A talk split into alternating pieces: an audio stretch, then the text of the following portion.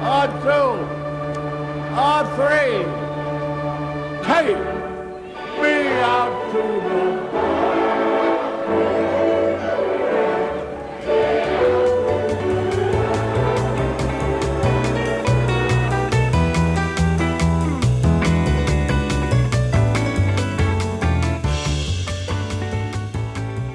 欢迎收听大联盟小品第五集，我是 Jackie 李炳生。这是一档分享大联盟相关小品故事的单元节目，每集一个，向各位娓娓道来，可能有趣，可能荒诞，可能好玩，可能引人省思的大联盟故事。这一次要讲的故事呢，是跟大联盟史上啊极少数的女性老板有关系。故事的题目是大联盟史上最令人讨厌的老板。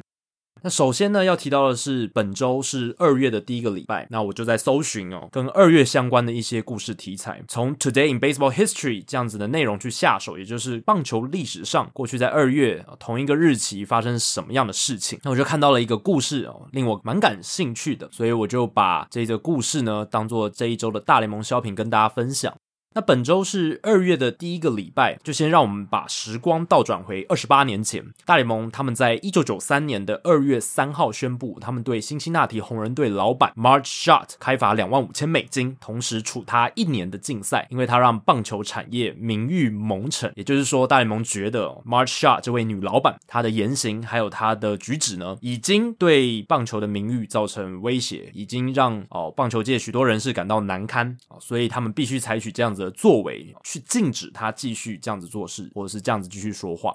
那 Marsha 他当然不是大联盟史上第一位备受争议的老板，也不是最近的一个。过去二十年来，我们看到马林鱼老板 Jeffrey Loria 如何让渔民一而再、再而三的失望；Wilpon 家族他们是如何使大都会球迷陷入长期的忧郁；而 Dolan 家族他们又是如何用最没有诚意的手段经营印第安人队，让印第安人一再的心碎哦，看着很多杰出的球星呃离开球队，然后球队再用一些比较便宜的方式哦找来一些功能性的选手，这样的。做法虽然确实可以让球队维持一定的竞争力，可是其实对于留住球迷的心啊，让球迷愿意支持这支球队、爱这支球队，其实是没有什么帮助的。那我刚刚提到这几队的老板，其实他们都有引发一些争议，可是他们引发争议的程度跟当年的 Marsha 相比，真的只能算是小巫见大巫，还不算什么。那在了解 Marge Schott 他为什么会在一九九三年二月三号被大联盟罚款又被禁赛，那他为什么也会引发这么多反弹之前呢？我们要先了解一下他的背景哦。Marsha 她是美国职业运动史上仅仅第二位不是因为继承关系而获得球队经营权的女老板。那什么意思呢？就是说有很多。多早期的一些女老板，她是因为哦有亲人去世哦，她的老公去世等等的原因，让她因为继承的关系而获得这个球队的经营权，成为球队老板。但 Marsha 不一样哦，她是靠着呢她的财力哦，她经营事业有成，自己去把这个球队买下来，不是因为继承的关系。所以这是史上仅仅第二个这样子的女老板，听起来非常不容易啊。这个在一九八零、一九九零年代那个职棒产业仍几乎彻底由男性主导，球团高层和管理部门很难看到女性员工的年代。在里面 Shot 身为一名货真价实的女大联盟球队老板，其实是非常稀有而且难得的存在。那为什么 Shot 却会因为玷污棒球产业的名誉而遭到由球队老板同柴组成的委员会决议重罚呢？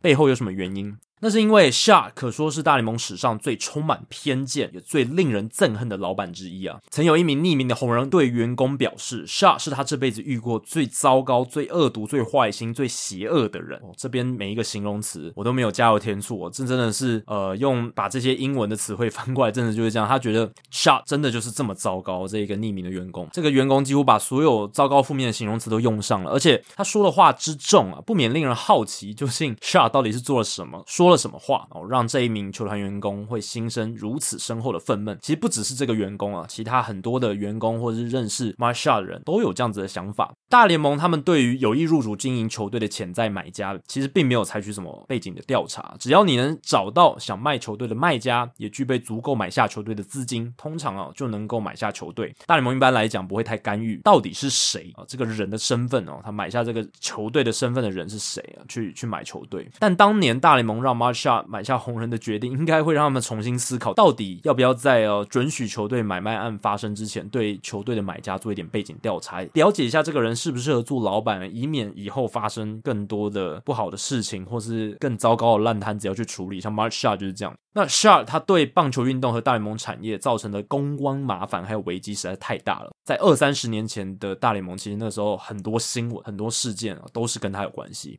没错，在 Shot 经营红人队期间，红人确实是在一九九零年拿到了总冠军。这座冠军是他们自从一九七零年代的大红机器之后第一座哦，也是到目前为止唯一一座的总冠军。那老实讲呢，不少红人球迷，还有辛辛那提的棒球迷，甚至就是棒球球迷、大联盟球迷，都对 Shot 主政红人那段期间所发生的事情感到难堪不齿啊。具体上到底为什么呢？我们先从五句 March Shot 曾经说过的话来讲起。以下这五句话全都是 March Shot 他曾经说过的话哦。第一句是辛辛那。这座城市最大的问题之一就是，女人想要离开家里去外面工作，而不想待在家里当家庭主妇。第二句话，那些该死的狡猾犹太人都一个样，代表他非常讨厌犹太人。再来第三句是，永远不要再雇佣黑鬼了。黑鬼就是那个 N word，nigger，就是呃，在美国语言里面哦，对黑人哦，非裔美籍的黑人非常歧视的一个用语。然后他说，我宁愿雇一个训练过的猴子替我工作，也不要雇佣黑鬼。这句话其实说的非常重，而且对黑人是非常不尊重的。哦，再来第四句话是，正常的男生都不会戴耳环，只有同性恋的男生才会戴耳环，恐同的一个言论。然后再来第五句是，大家都心知肚明啊，一开始的希特勒其实还不错，只是到最后他变得有点极端而已。哇，这句话就是真的触动了更多的敏感神经哦。讲到希特勒，而且他其实某种程度上是在为希特勒平反，这其实会让很多哦了解二战的人，甚至不用你不用了解二战，你都知道这其实是一个会令蛮多人感到不舒服的一个言论，只能这样讲。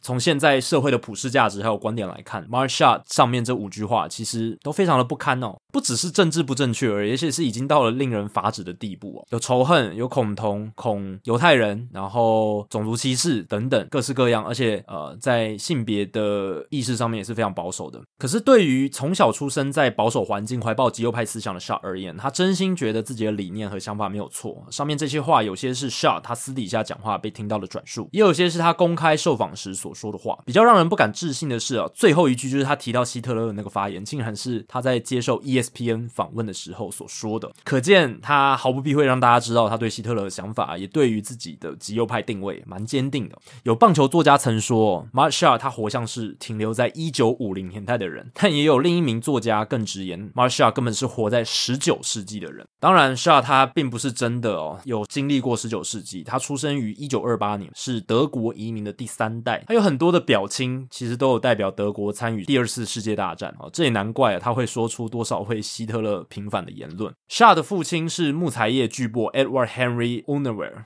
Unaware 本来想让儿子来继承家业，但最后选择让性格强悍的 Mark Shaw 来继承。Shaw 不止性格强悍，也喜欢钱哦，嫁给另一个工业家 Charles Shot。但 Charles 呢，他有一些外遇的情事哦，而且四十多岁的时候就去世了。Marsha 没有跟 Charles 生小孩，但 Shot 他也因为老公的去世变得非常有钱，他继承下了包含汽车经销商还有生铁工厂等等事业哦。后来 Marsha 在一九八四年，因为到现在人还不清楚的原因哦，提高了他在红人队的股份，成为最大的股东，获得掌管球队的权利，变成红人队的老板。没多久，Sha 就开始干涉棒球事务部门的运作。虽然他对棒球不太了解，也不知道球员的名字。但他还是会很任性的左右球队的决策，例如 Shot 曾经用值钱币的方式来解决一个合约的争议。还有一次啊，名人堂红人球星 Ed Roush 的孙女向 Shot 介绍自己，结果 Shot 回问他：“哎，请问你爷爷是从事什么行业的？”显示 Shot 他完全不知道 Roush 在红人队史上的重要地位。Roush 是红人队史上非常杰出的中外野手，从一九一六到一九二六年效力红人，生涯在红人累积三成三一的打击率，三成七七的上垒率，还有点四六二的长打率，是非常出色的打击三围。另外也。累积了四十点三的 WAR 值，他也是红人能在一九一九年夺下世界大赛冠军的功臣之一。所以 Shot 完全哦不知道这样子的人物，显示他过去呢，他之前的背景呢，其实跟棒球界是蛮遥远的。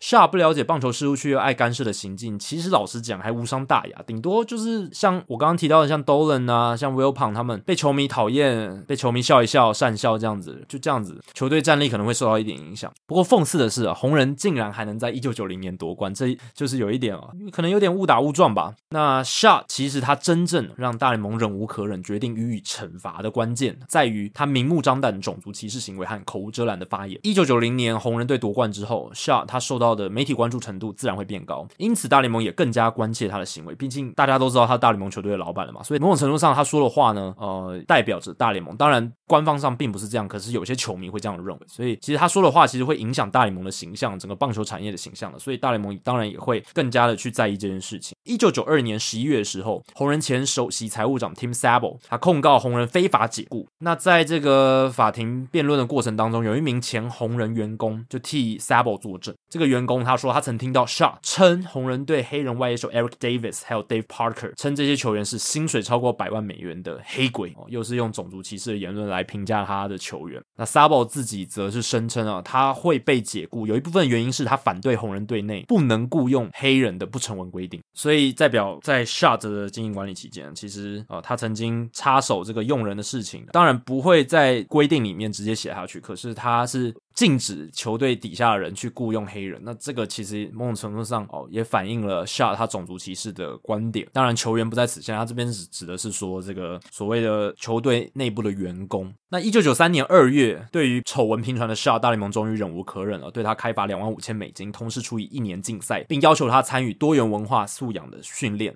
当时大联盟内部的执行委员会发现，Shot 经常使用种族歧视的词汇和言论，很失礼，也令人无法接受。他的行为已经让棒球的名誉蒙尘，并不符合棒球产业的最佳利益。因此，有一年的时间，Shot 不能参与红人棒球管理部门的运作。虽然可以看比赛啊，但得自己掏腰包买票才能看比赛啊。听到这个消息的时候啊，红人球星 Pete Rose 就开玩笑的说，Shot 应该只会挑有优惠票价的场次买票观赛。这一句话就逐渐在球员眼中，Shot 其实第一点基本上不在乎棒球运动本身。而且第二点也是他蛮吝啬的，比较小气一点。然而呢，服完球经的 Shot 还是没有学乖，在一场演讲中，他说：“正常的男生不会戴耳环，只有同性恋的男生才会戴耳环。”就是我刚刚前面已经有提到了这一个恐同的说辞。然后，一九九五年，他宣布总教练 David Johnson 会在球季结束之后被炒鱿鱼，而原因是什么呢？因为他不同意 Johnson 在结婚之前跟他的女朋友同居。喂，这个是 David Johnson 他自己私人的事情，他结婚之前跟他女朋友同居，干你什么事？但 Marsha 就觉得，哎，这样不符合他的理念，不能在我的球团里面工作。还有另一个闹剧发生在一九九六年的开幕日哦，主审 John McSherry 在红人主场比赛执法的过程中，因为心脏病发猝死哦。这个画面其实大家在 YouTube 上还找得到，蛮骇人、蛮令人震折的。那 McSherry 猝死之后，导致了那场比赛的中断延期。而面对这件事件呢、老板 Shot 他的回应竟然是好好的一个在辛辛那提的开幕日，先是早上下雪，然后开赛后又是主审猝死，这好像老天爷要我们打不成这场比赛。说这句话背后的意思，或者是给人的感觉就是啊，比起 MacSherry 的死，Shot 似乎更在意自己球队的开幕战没有顺利打完这件事情，有点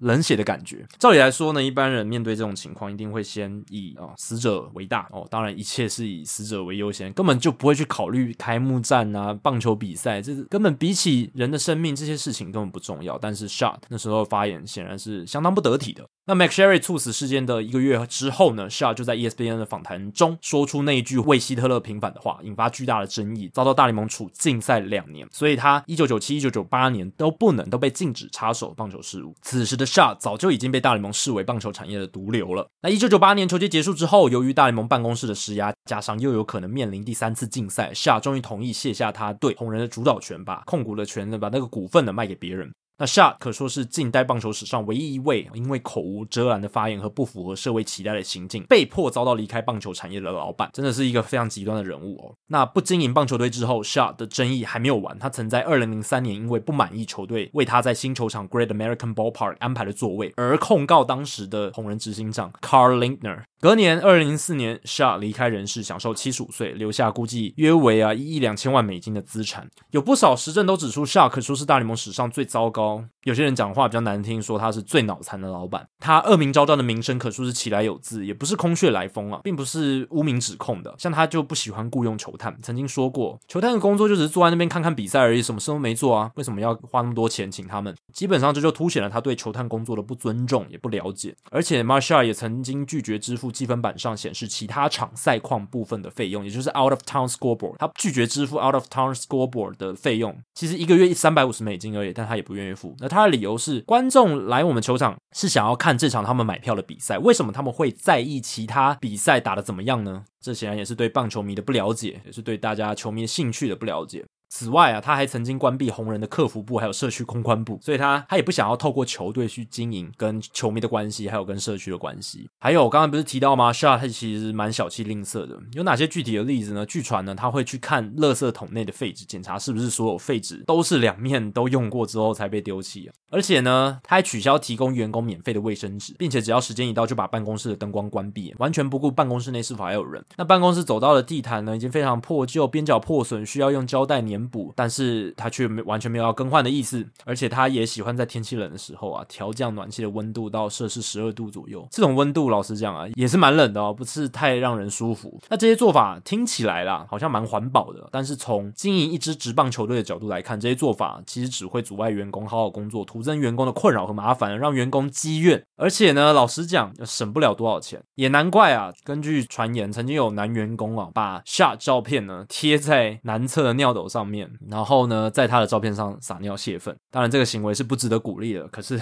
是可以凸显出当时红人队内部对于 Marshall 是有多么的憎恨跟啊讨厌。但人呢，总是一体两面的嘛。再糟糕、再无情啊、再令人讨厌的人，其实也都有良善、柔软，或者说值得喜欢、值得称许的一面或者优点。Shot 其实也不例外，他不完全是百分之百的坏人，他也有他的优点。举例来说，他就非常热爱儿童跟动物，对相关领域奉献良多。他自己就有养一只名叫 Shotzi 的圣伯纳犬，经常让他在球场内奔跑。有时呢，还会在草皮上留下一些地雷，使得球员在练球时得闪避这些狗屎。那 Shot 去世之后呢，美国孩童心脏协会的主席。Bill Heckman 也称赞 Shot，说他是为辛辛那提市民健康奉献最多的人。前红人传奇播报员 Marty Brandman 也说，Shot 他对社会的贡献其实很少被大家提起，没有得到应有的关注和认可。他热爱到球场看球，跟球迷互动，甚至会帮球迷签名，而且呢，经常呢出席公开场合的时候挂着和蔼的笑容。他还是有一些令人感受到蛮阳光、蛮舒服，或者是令人感受到和蔼的那一面哦。自从 Shot 去世之后，大联盟到现在还没没有出现。另一名女性的老板，这点实在令人有些遗憾呢，也代表着虽然近年来女性在大联盟产业的角色越来越吃重，除了越来越多女性当上球队的主管，也出现了专职的女性教练和首位女性总管，但是大联盟在这个性别多元性上，其实还是有进步的空间的。更多多元性观点的加入，其实对于提升大联盟产业的触及率啊、可看性啊、未来进步的潜力等等，一定都会有所帮助嘛。比如说，原本以为自己在棒球界没有办法升到主管或者总管等职务的女性，而她看到吴背景一路爬上去，现在当上了一个女性的总管，她就觉得自己也有机会在棒球产业里面得到同样的认可或者同样的机会，所以就会让某一些本来可能会选择其他职涯的人来加入棒球产业，所以这个都是是有帮助的。